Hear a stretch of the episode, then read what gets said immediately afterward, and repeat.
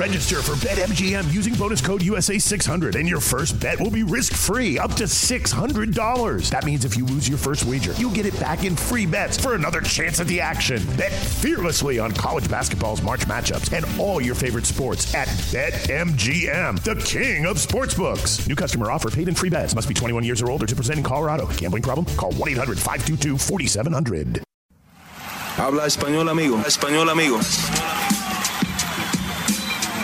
Damas y caballeros, están escuchando Hablemos MMA con Danny Segura. Muy buenas a todos y bienvenidos al episodio 17 de Hablemos MMA.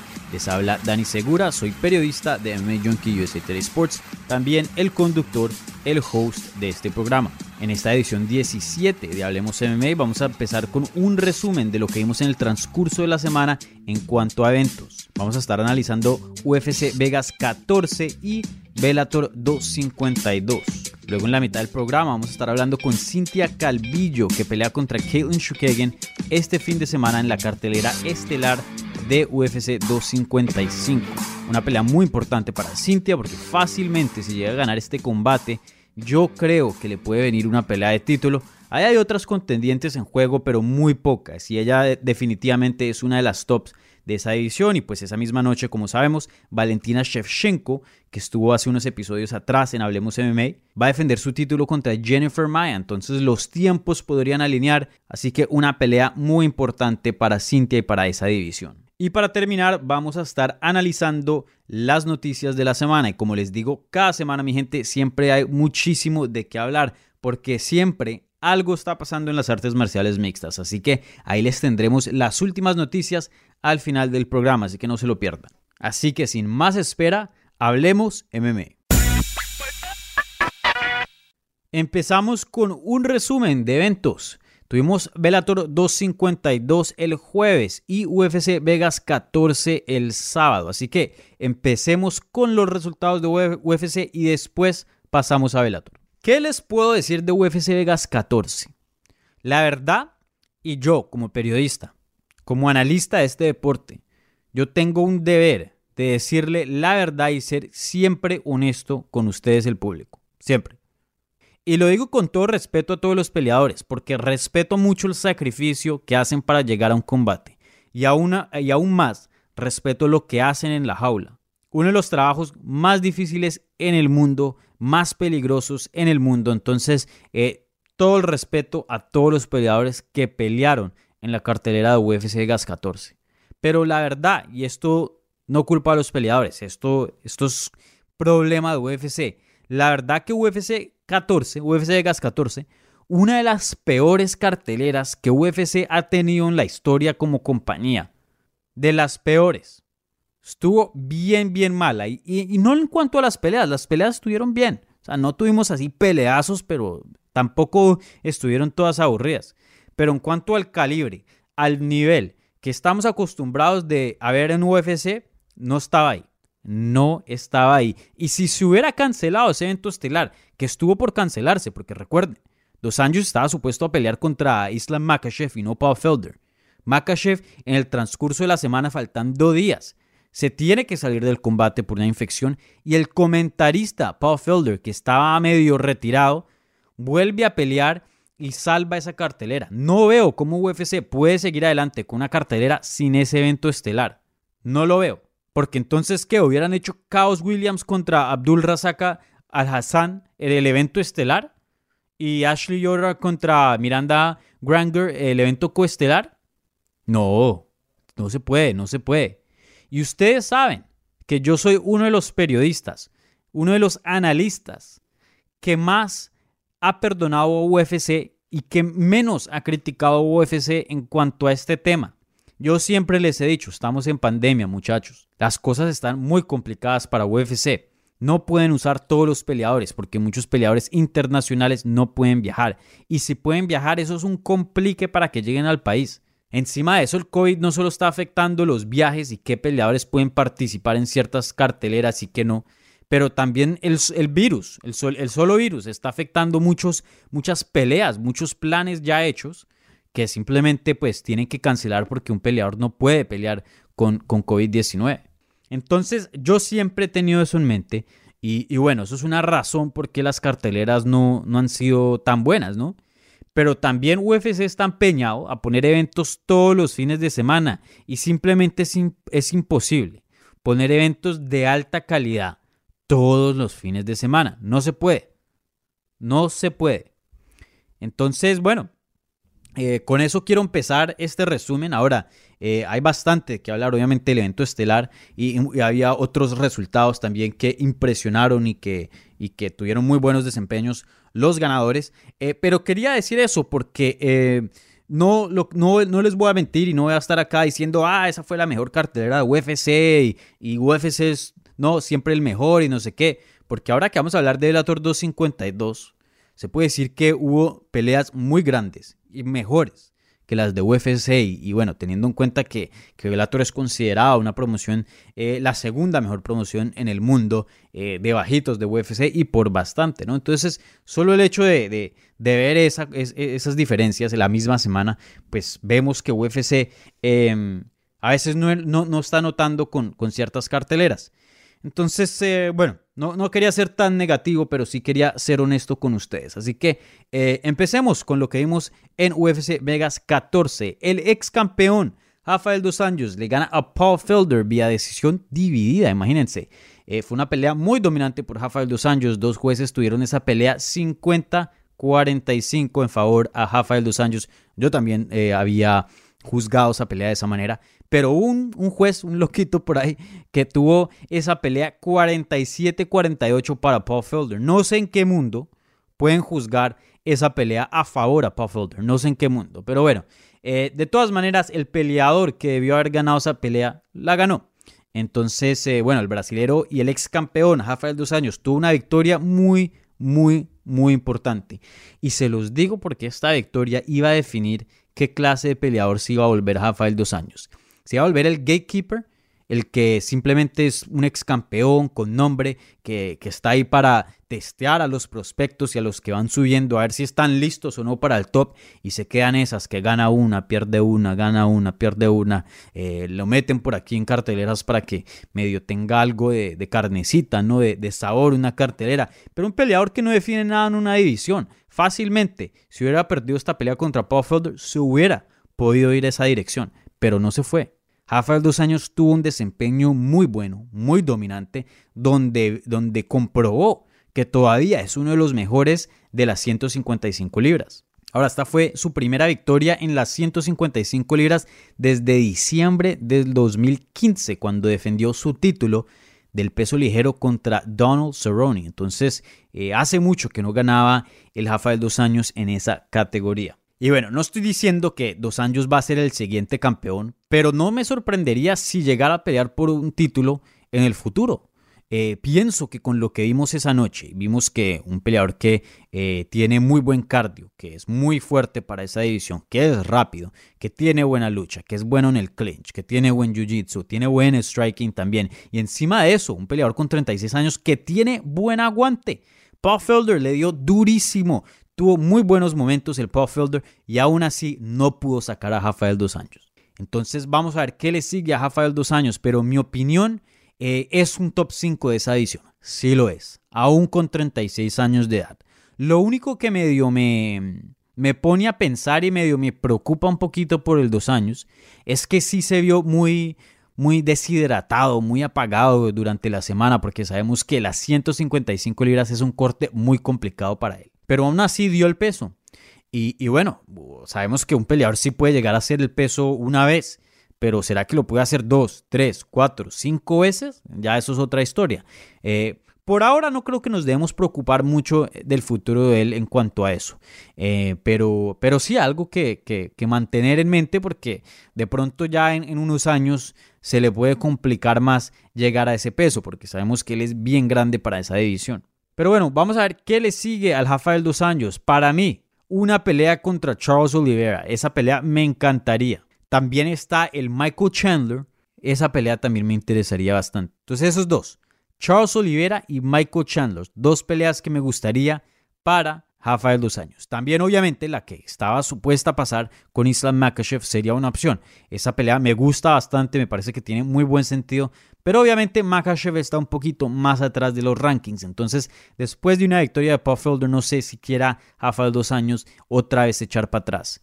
Obviamente, eh, Olivera está un poquito más alto y pues Michael Chandler, aunque no esté en los rankings, de todas maneras, un ex campeón de Velator y alguien con, con, buen nombre. Entonces me parece que tiene sentido. Pero bueno, eh, bienvenido otra vez, dos años, a las 155 libras. Una excelente añadición a esa edición. Vamos a ver qué le sigue, pero para mí lo vamos a ver en combates muy grandes porque este peleador promete bastante en esta nueva categoría. Bueno, y Paul Felder, Paul Felder después de su combate había dicho que no se iba a retirar del deporte y que no se iba a ir a ningún lado. Y bueno, esto sorprende un poquito porque viene de una derrota, ¿no? Obviamente perdió contra dos años. Y encima de eso, como les había dicho, un peleador que eh, medio estaba retirado, medio no. Él no sabía qué quería hacer con su carrera. Pero creo que esta derrota, uno pensaba que de pronto lo iba a desmotivar más y hubiera dicho, ¿saben qué, muchachos? Hasta aquí llegué, no vuelvo a pelear.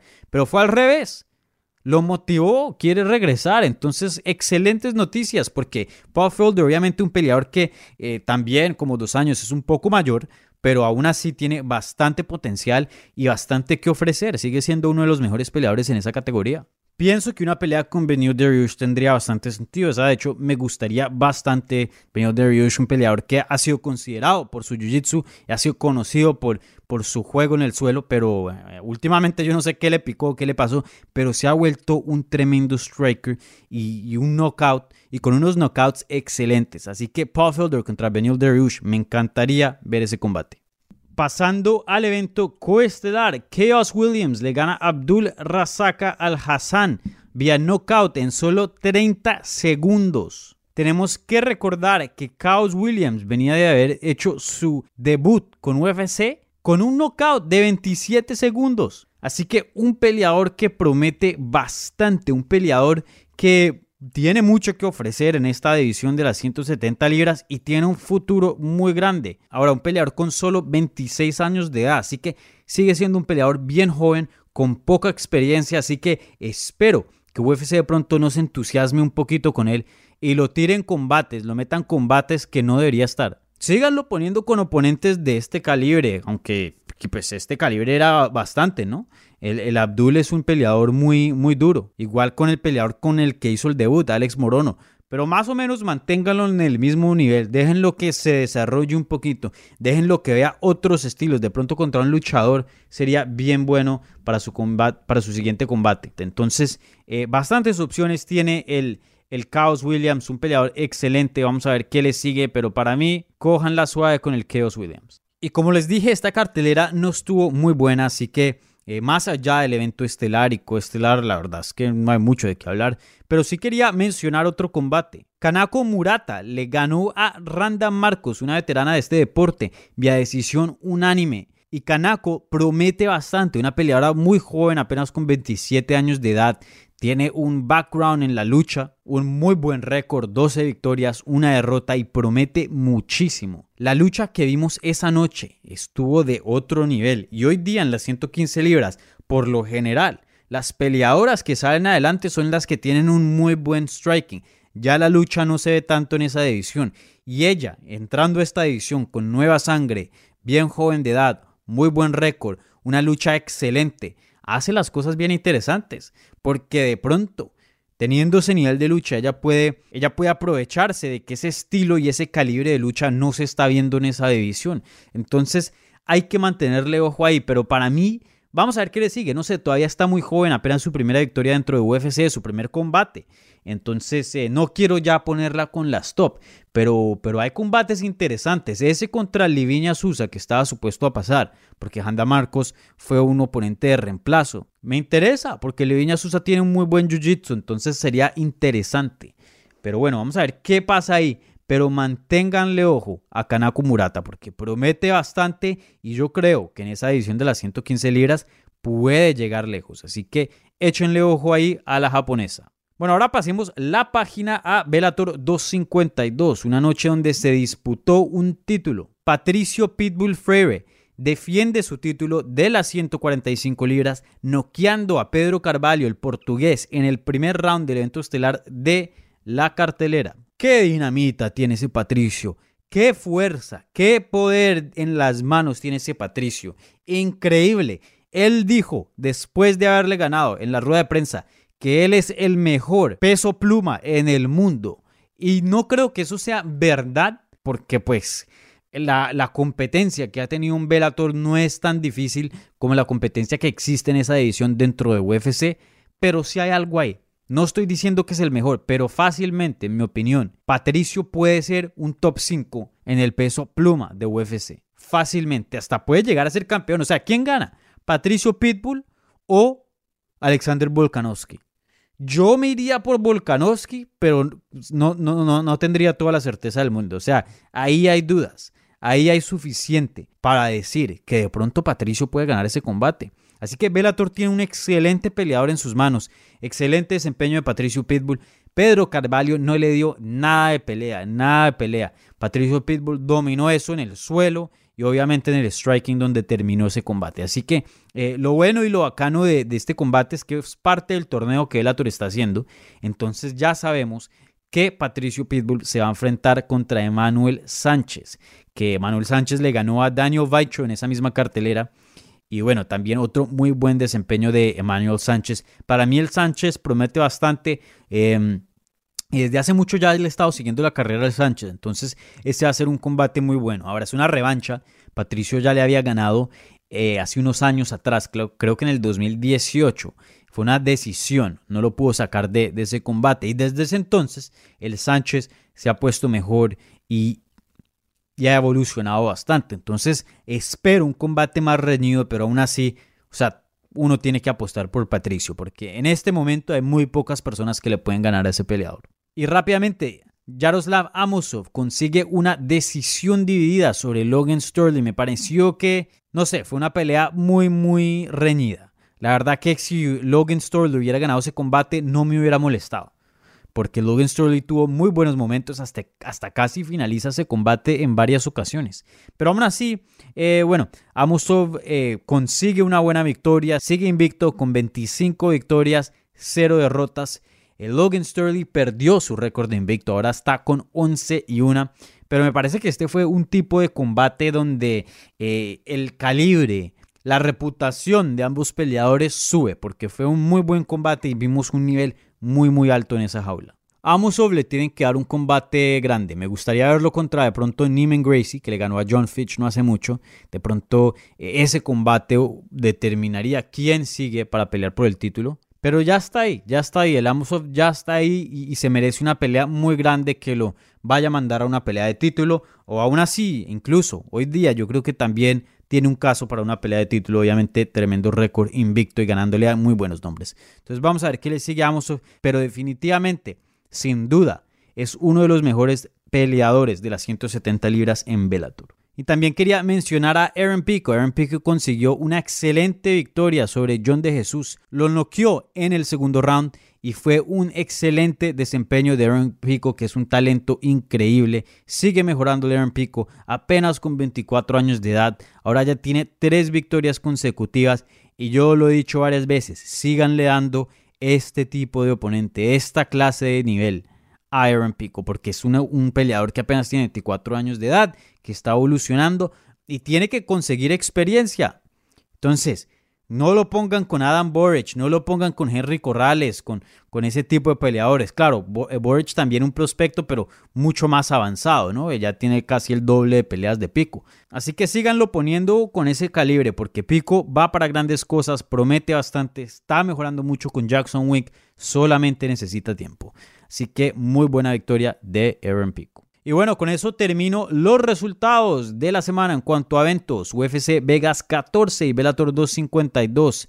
Eventos eh, que tuvieron peleas buenas. La verdad, yo sé que estuve un poquito criticón de UFC, pero por ser la mejor promoción, el líder de, artes marciales mixtas en el mundo, pues tengo que, que ser un poquito exigente, ¿no? No pueden estar poniendo carteleras de este calibre cada fin de semana. No pueden. Pero bueno. Eh, ya con UFC 255 vamos a ver un salto bien grande eh, este fin de semana. Así que con eso ya dicho, hablemos con Cintia Calvillo, que va a pelear en la cartelera principal de UFC 255 contra Kalen Shukegen. Como lo había dicho, una pelea muy muy importante para Cintia Calvillo. Va a definir bastante este resultado. Así que bueno, hablemos con Cintia respecto a este combate y a muchas otras cosas más. Así que aquí está mi conversación con Cintia Calvillo. Hablemos MMA con Danny Segura. Ahora se une al programa una de las mejores peleadoras del mundo, una contendiente en las 125 libras del peso femenil dentro de UFC. Probablemente la peleadora con el perrito más cute del deporte. Estamos hablando con una gangster de MMA, Cintia Calvillo, se une al programa. Cintia, bienvenida a Hablemos MMA, ¿cómo estás? Oh, estoy muy bien, estoy bien, estoy bien feliz ya de tener esta pelea ya que teníamos un último problema hace dos semanas que no pude pelear, entonces ahora estoy muy feliz que ya estamos bien cerca a poder pelear. Claro, sí, Cintia va a pelear el 21 de noviembre en UFC 255 en el pay-per-view, en ese main card, la cartelera estelar contra Kaylin Chukagan, una ex retadora al título. Y sí, Cintia estaba supuesta a pelear eh, unas semanas atrás, pero desafortunadamente por un test positivo de COVID, Cintia no, no pudo pelear. Entonces, eh, Cintia, primero, antes, antes que, que, nada, antes de que hablemos de, del combate y tu nueva pelea, eh, ¿cómo te sientes ahora? Yo sé que pues esto del COVID a veces el virus a ciertas personas les da duro, a otras no. Eh, ya que estás eh, healthy, ya que estás saludable, ¿cómo te sientes de, de cómo, cómo fue esa, esa etapa con el COVID? Bueno, gracias a, Dios que estoy, que es bueno, que, que estoy, que tengo buena salud y que soy una atleta y estoy fuerte para pelear el virus. Casi no, casi no me sentí muy mal para nada. Ah, creo que no me dio un dolor de cabeza, pero yo creo que es porque perdí la pelea, que no pude pelear, pero la verdad no, no estaba muy bien. La verdad estaba más triste que nada porque no tuve la chance, pero de todos modos, como digo, gracias a Dios que estoy bien y que no me pegó feo y que pues agarré una oportunidad más mejor. Ah, súper, sí. Y, bueno, eh, me alegra que pues no te haya dado duro y, también no solo eso, pero que te pasó rápido. He hablado con peleadores que de pronto también no les da duro, pero duran hasta un mes dando positivo con COVID. Lo, lo, tuyo nada más fue días, ¿cierto? Sí, nomás fue días desde cuando, porque me había nacido el test la semana antes um, del Fight Week y estaba negativa y luego para el día, el, día que teníamos que volar para Abu Dhabi el día antes es cuando me tocó un test positivo y luego entré a la cuarentena y me agarré, hice otros tests porque tenía que tener un test negativo para regresar al gimnasio y sí agarré un negativo. Entonces, sí, nomás solamente fue unos días. Claro, sí. Ah, qué bien. Vale, y sí, eh, como dijiste ahí un segundito, hace unos segunditos, eh, estaba supuesta a pelear contra Lauren Murphy, ahora peleas contra Caitlin Shukagan y dices que es una mejor oportunidad de, de lo que acabaste de comentar. Eh, ¿Por qué te sientes así? ¿Por qué piensas que esta es una mejor pelea que la de Lauren Murphy? No, bueno, que es le gané al número one contender que era Jessica Ai. Ahora le voy a ganar al número dos que es Caitlin Chukagan. Está en rankings más, más higher que Lauren Murphy. Entonces, para mí es una mejor pelea. Sí le, le, habíamos preguntado a Lauren si quería pelear estos mismos días, pero ella dijo que no. Um, entonces tenemos que moverlos y seguir adelante. Y para mí yo creo que es una mejor pelea. Claro, así, no, definitivamente una peleadora eh, más alta en los rankings y, eso es siempre, eh, siempre bueno. Y, en cuanto al macho en sí, o sea, obviamente eh, comentas que pues sí está más alta en los rankings, pero la pelea en sí obviamente cambia un poquito los estilos. Caitlyn y, y son peleadoras muy distintas. ¿Cuál matchup te gusta más? ¿Alguno que te, de pronto es que, no sé, te favorece un poquito más a tu estilo que, que el otro? No, bueno, cada pelea obviamente tiene los tiene uh, tiene cualquier problemas que son los que las, las fuerzas de ellos. Como Caitlyn es alta es larga y Lauren es bien fuerte ah, pero está no no está igual de larga como de uh, Caitlyn Chukagan pero la verdad mm, sí obviamente cambiar el plan poquito pero el siempre es la misma cosa que es los voy a bajar al sol a luchar y, y ya cuando llegue a eso no va a haber diferencia en Lauren o Caitlyn. para mí. Solamente si fuera de pie teníamos que cambiarlo un poquito, pero no, yo, creo que a ese nivel todas las peleadoras son bien buenas, especialmente para estar en el US, en el top five. Um, y pues sí, eh, sabíamos que iba a ser el play un poquito diferente, pero siempre es la misma cosa. Vamos a luchar al suelo y terminarlas que si fuera de mata león o chiqueo. Sí, claro. Y, y bueno, eh, esta ya va a ser tu segunda pelea de regreso a las 125 libras. Eh, ¿Cómo te estás sintiendo en esta nueva categoría y has hecho algunos cambios para asimilarte y, estar un poquito más lista para esta división? Sí, la verdad, mm, estoy más feliz, menos estresada de, de, you de, hacer el peso, especialmente para el peso de um. Y de 115 es muy difícil.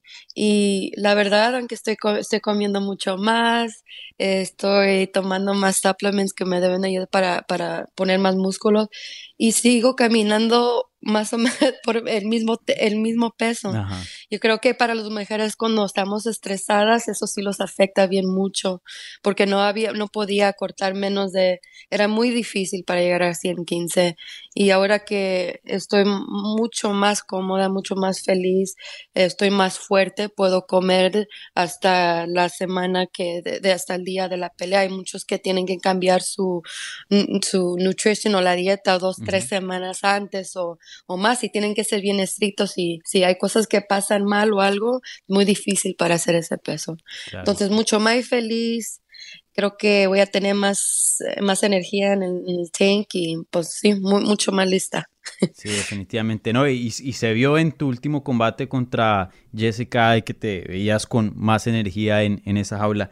Y, oye, em, tu división de las 125 libras ahora está bien interesante. En esa misma cartelera, en el evento coestelar, vamos a ver a Valentina Shevchenko defendiendo su título contra Jennifer Maya. Y bueno, hay varias contendientes ahí, como dijiste, Lauren Murphy, eh, Jessica Andrade, tú también, obviamente, eh, que están haciendo bastante ruido.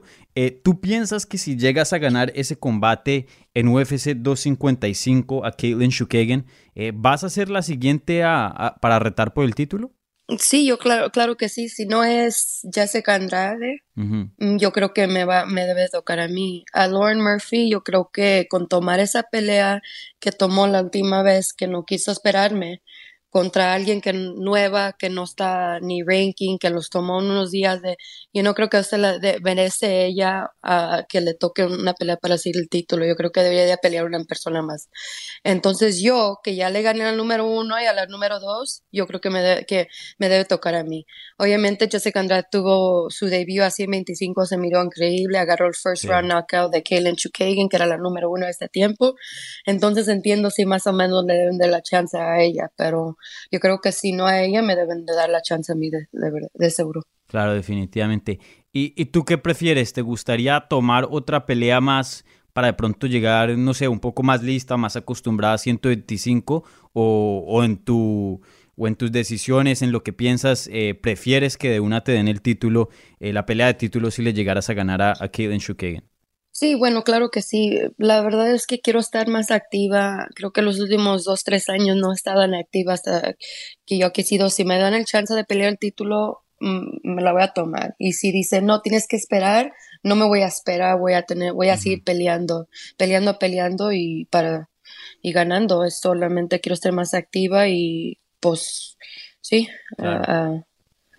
y, sí y, me parece a mí que si, si ese llegara a ser la situación, eh, pedirías la pelea con Lauren Murphy. Sí, sí, es que me dan esa chance, no sé si ella quiera, pero la última vez que hizo una entrevista por UFC cuando ganó, dijo que le estaba prometiendo, prometiendo a todo el mundo que la siguiente vez que le iban a, iban a ver peleando es para por el título. Pues no sé cuándo vaya a hacer eso, pero hey, good luck. Sí, eh, sí, obviamente ya tuvo una victoria también muy buena, pero pues con la a la que le ganó, pues no estaban los rankings, era una peleadora que apenas estaba haciendo su debut en UFC, entonces eh, entiendo y comparto eh, tu punto eh, ahí. Y, bueno, en, esa cartelera que, en la que vas a estar peleando de UFC 255, como dije, la campeona de tu división va a estar defendiendo su título. ¿Tú cómo ves ese combate entre, entre Valentina y Jennifer Maya? ¿Quién crees que va a ganar ahí?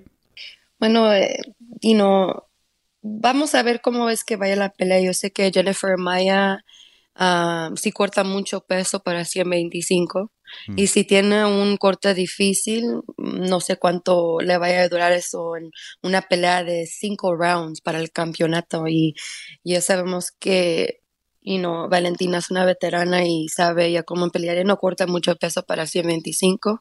Yo creo que ella va a ser más rápido, más rápida y bueno, ya vive aquí en, Las Vegas, entrena aquí, entonces yo creo que para ella se le va a hacer una pelea en preparamiento más fácil para, para ella. Yo creo que va a estar más lista, la campeona y pues sí, yo no, yo no le veo que Jennifer Maya le vaya a ganar. Sí. Y y, bueno, eh, habías hablado hace unos segunditos de, comida. Yo sé que tú eres toda una profesional y, tienes una tremenda dieta, eh, pero cuando puedes hacer así un, cheat meal, eh, ¿qué comida mexicana escoges tú? Oh, bueno.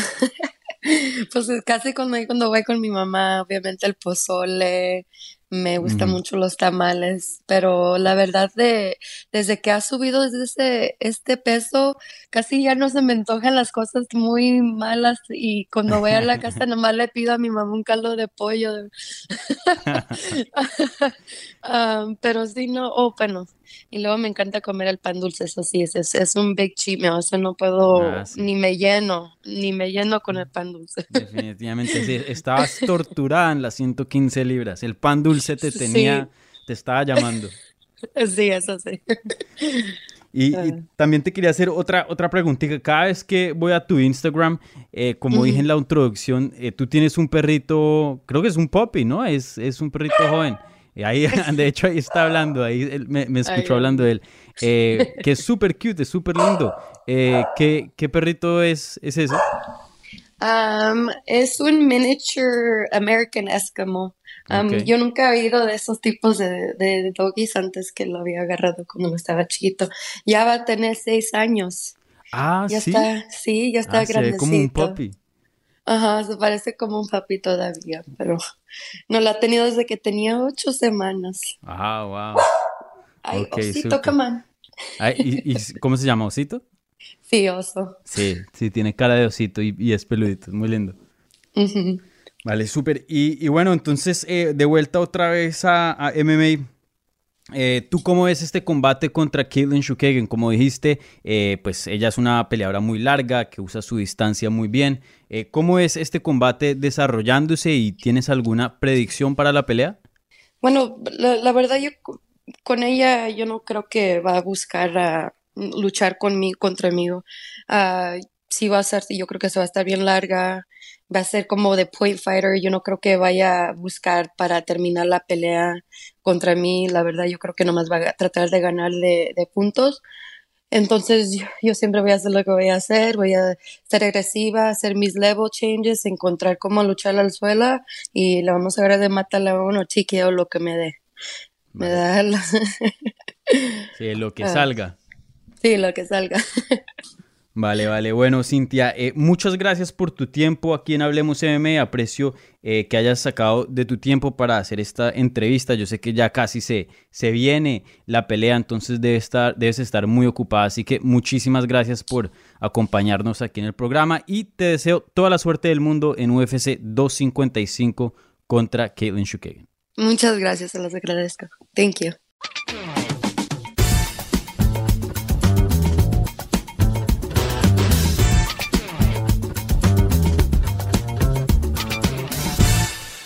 Noticias. Hablemos de los desarrollos y acontecimientos más grandes que se dieron en el transcurso de la semana. Empezando con la campeona de peso ligero de PFL, Kayla Harrison. Resulta que va a pelear en Invicta FC 43 el 20 de noviembre contra Courtney King.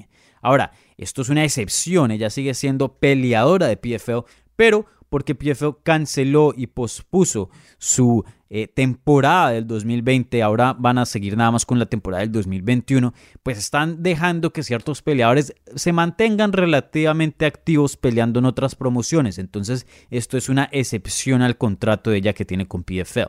Ahora, eso no fue el desarrollo más grande, aunque es un desarrollo relativamente grande.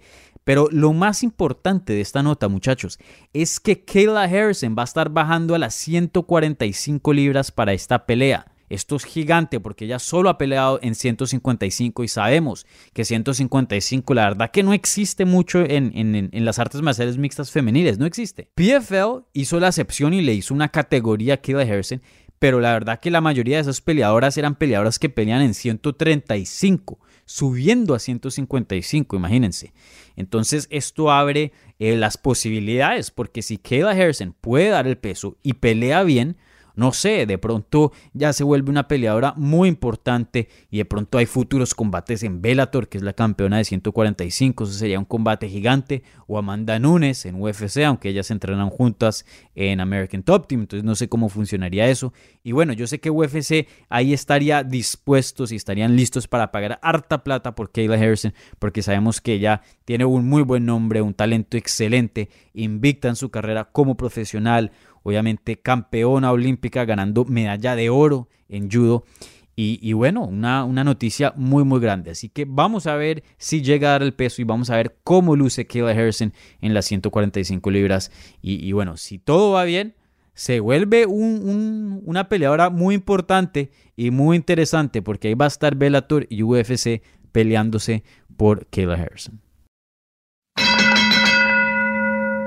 Pasando a Bellator, resulta que Patricky Freire, eh, Patricky Pitbull, el hermano grande de Patricio, nos dio un update a MMAJunkie.com a través de mi colega eh, Nolan King. Y dijo que se está sintiendo mejor, porque recuerden, él estaba supuesto a pelear creo que hace una semana, dos semanas, pero la comisión canceló su pelea a último minuto porque él no se sentía bien y estaba bien mareado. Y resulta que, nos contó que estaba sufriendo algo de vértigo, que no se sentía muy bien y, a veces se levanta muy mareado y no sabe qué es, todavía no, han encontrado el problema, pero que ya se siente mucho mejor. Entonces eh, vamos a ver cómo se siente en el transcurso de estos meses y vamos a ver si le dan un combate, si llega a estar 100% saludable. Así que le deseamos lo mejor a Patricky en esta recuperación y ojalá que encuentren ese problema de salud que, tiene. Pasando a las artes marciales mixtas femeniles, resulta que Amanda Nunes queda fuera de UFC 256 y la pelea contra Megan Anderson, la pelea de título para las 145 libras femeniles, eh, la empujan, la, la posponieron para el 2021. Ahora, no se sabe exactamente qué mes o qué cartelera en el 2021, pero se dice que es temprano, que va a ser a comienzos del año. Entonces, vamos a ver si lo hacen en, en, enero, febrero, pero ya se sabe que empezando el, el, 2021 podemos esperar una pelea de título en las 145 libras femeniles. Bueno, y este cambio fue dado que Amanda Nunes sufrió una lesión y no va a estar lista para el 12 de diciembre, que es donde UFC 256 está supuesto a pasar. Entonces, bueno, le deseamos lo mejor a Amanda Nunes en esta recuperación y esperamos verla pronto. Y pasando al lado latino, yo hablé con Alejandro Pérez Turbo, eh, conocido anteriormente como el Diablito. Y bueno, eh, hablé con Alejandro Pérez, me contó que ya no tiene COVID. Recuerden, le estaba supuesto a pelear contra Tomás Almeida el mes pasado, pero un test positivo de COVID no lo dejó pelear. Entonces, bueno, pues ya Alejandro me está contando que se siente mucho mejor. La verdad, el COVID no le pegó muy duro y ya está sin ningún síntoma y más importante, no está dando positivo de COVID. Entonces me contó que quiere regresar Alejandro Pérez en más o menos en enero o de pronto febrero y quiere pelear contra Sean O'Malley.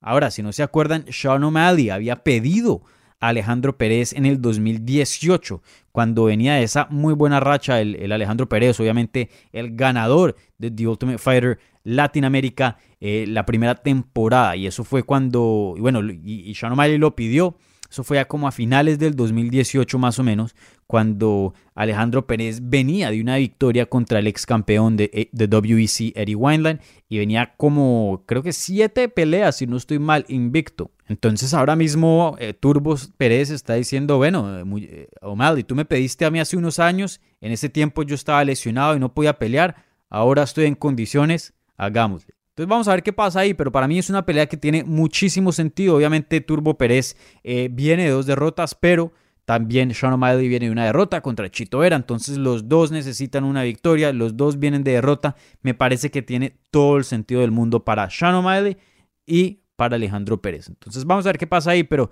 eh, lo que sabemos es que Pérez quiere a Sean O'Malley y quiere regresar en febrero o enero. Pasando a combates anunciados, empecemos cronológicamente. Resulta que esta semana, el 19 de noviembre, en Bellator 253, Benson Henderson, el ex campeón de UFC, va a pelear contra Jason Jackson en una pelea de peso welter en el evento coestelar de Bellator 253 una cartelera que está supuesta a pasar, como dije, el jueves esta semana, una pelea que, una cartelera que digo que está encabezada por una pelea de peso pluma entre Darren Caldwell y AJ McKee, parte del torneo que Bellator está teniendo en las 145 libras. Entonces se está poniendo medio buena esa cartelera. Obviamente ahí hay otros eh, nombres interesantes debajo de, de esas dos peleas principales. Y ojo, una pelea muy importante para Benson Henderson porque viene de una derrota muy dura contra Michael Chandler. Entonces, eh, no sé. No me gusta mucho esta pelea para Benson Henderson, una categoría más arriba. Ese Jason Jackson es muy duro y pega bien duro. Entonces, vamos a ver, vamos a ver cómo le va a Benson Henderson, pero definitivamente una pelea muy importante para la carrera de él. Ahora cambiando de promoción y mes. Resulta que para el 5 de diciembre, en el peso gallo, Merab Davalashvili va a pelear contra Juani Barcelos.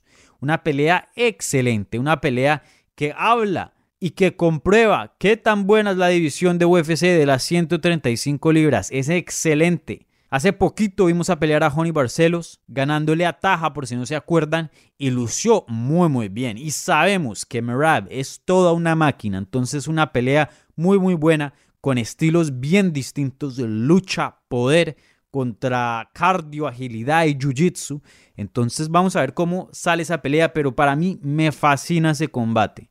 Así que ojo, el 5 de diciembre resulta que UFC 256 le añadieron una pelea muy muy buena en las 145 libras entre dos veteranos. Cobb Swanson regresa y va a pelear contra Daniel Pineda este 12 de diciembre. Sabemos que Cobb Swanson viene de una lesión de rodilla que lo tuvo fuera de combate por muchísimo tiempo. Entonces vamos a ver cómo luce el Cub Swanson después de haber tenido esa lesión tan grande que lo mantuvo mucho tiempo fuera de la jaula. Y bueno, Daniel Pineda, un veterano que ya anteriormente había peleado dentro de UFC y que tiene una trayectoria muy muy larga en este deporte. Vamos a ver cómo luce contra Cobb Swanson, que es un peleador muy bueno, aunque ya tiene una edad relativamente avanzada. Y saben que estos dos pelean muy similar, como que tienen eh, la ofensiva de su jiu-jitsu es muy buena, la defensa no tanto, y eso los hace muy emocionantes, aunque no lo crean. El striking es muy dinámico, usan las patadas de un estilo muy, muy distinto a los otros peleadores y, bueno, dos peleadores que, que, les gusta traer la acción, que prometen bastante y que siempre están involucrados en buenos combates. Así que vamos a ver cómo va ese combate entre Cobb Swanson y Daniel Pineda. Ahora ya pasando la página al 2021, resulta que Carlos Condit va a pelear contra Matt Brown el 30 de enero. Esta es la tercera vez que la UFC intenta hacer un combate entre Carlos Condit y Matt Brown. Ya han intentado varias veces hacer esos combates y siempre se han caído. Así que Aquí ojalá que los dioses de MMA por favor no se metan en este combate porque es muy bueno. Dos veteranos que siempre traen la acción, que siempre eh, traen violencia a esa jaula. Y, bueno, un combate excelente de estilos. Entonces, y ojalá que no perdamos por tercera vez un combate entre Carlos Condit y Matt Brown. Y para esa misma cartelera del 30 de enero, resulta que Kelvin Gastelum regresa contra Ian Heinisch en una pelea de 185 libras donde Kelvin va a intentar ponerle pare a esa mala racha que trae con tres derrotas consecutivas. Ahora, Kelvin ha estado peleando con los más más duros de esa edición, él está peleando con el top. Entonces, esta pelea con Ian Heinisch es un paso para atrás. Y no lo digo un paso atrás en cuanto a, a regresión en su carrera, en cuanto a malo, no.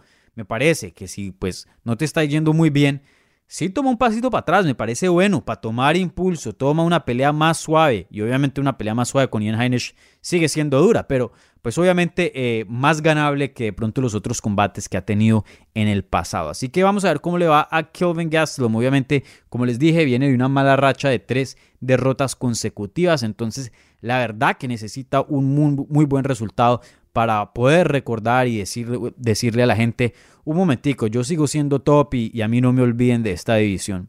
Ahora, no creo que su posición con UFC esté a riesgo. O sea, sí lo pondría en una posición fea de cuatro peleas, eh, cuatro derrotas consecutivas, obviamente si llegara a perder. Pero no, no creo que lo pondría en una posición que UFC diga, bueno, Kelvin, chao, hasta aquí llegaste. Kelvin sigue siendo un peleador muy bueno, siempre trae buenos combates para la promoción y pues tiene mucha trayectoria en, la compañía. Entonces, eh, gane o pierda, pienso que todavía sigue con UFC, pero de todas maneras, en cuanto a dónde está parado en la división, sí es importante tener una victoria y, cambiar el curso a esa mala racha. También para febrero vamos a ver una pelea de peso completo entre Alistar Overeem y Alexander Volkov, el ruso. Y bueno, este combate es excelente, dos peleadores que tienen un striking muy bueno, dos peleadores muy largos.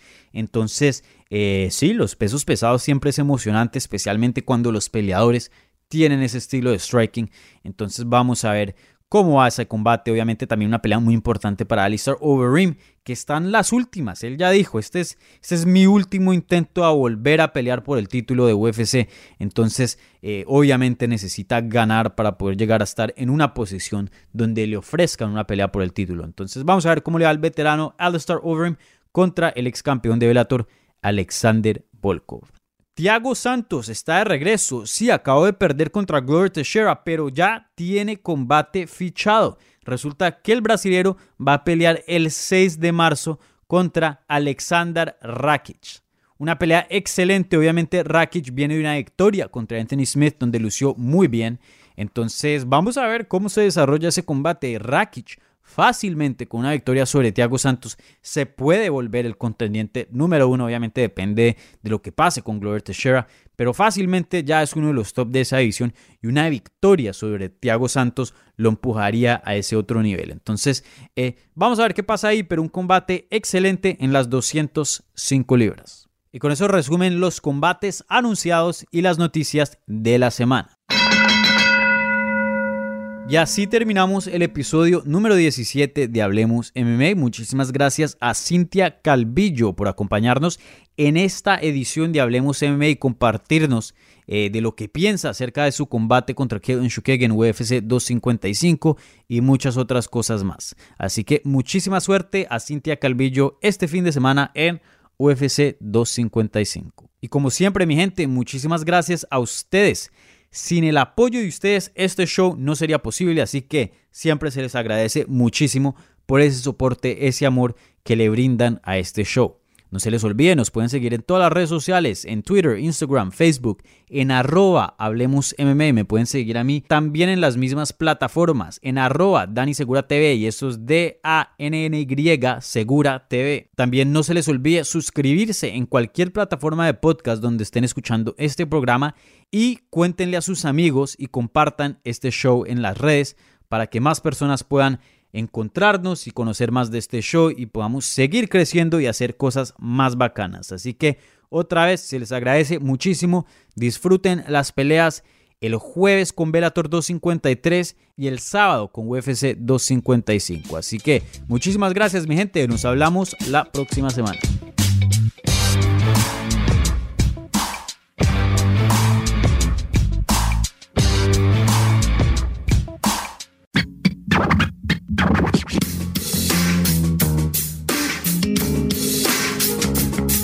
Gracias por escuchar Hablemos MMA. Si les gustó el show, los invitamos a que se suscriban en su plataforma favorita de podcast para recibir episodios semanales. También déjanos tu review o cualquier comentario. Pueden seguir Hablemos MMA en Twitter, Instagram y Facebook en arroba Hablemos MMA y me pueden seguir a mí en arroba Dani Segura TV. Hablamos la próxima semana.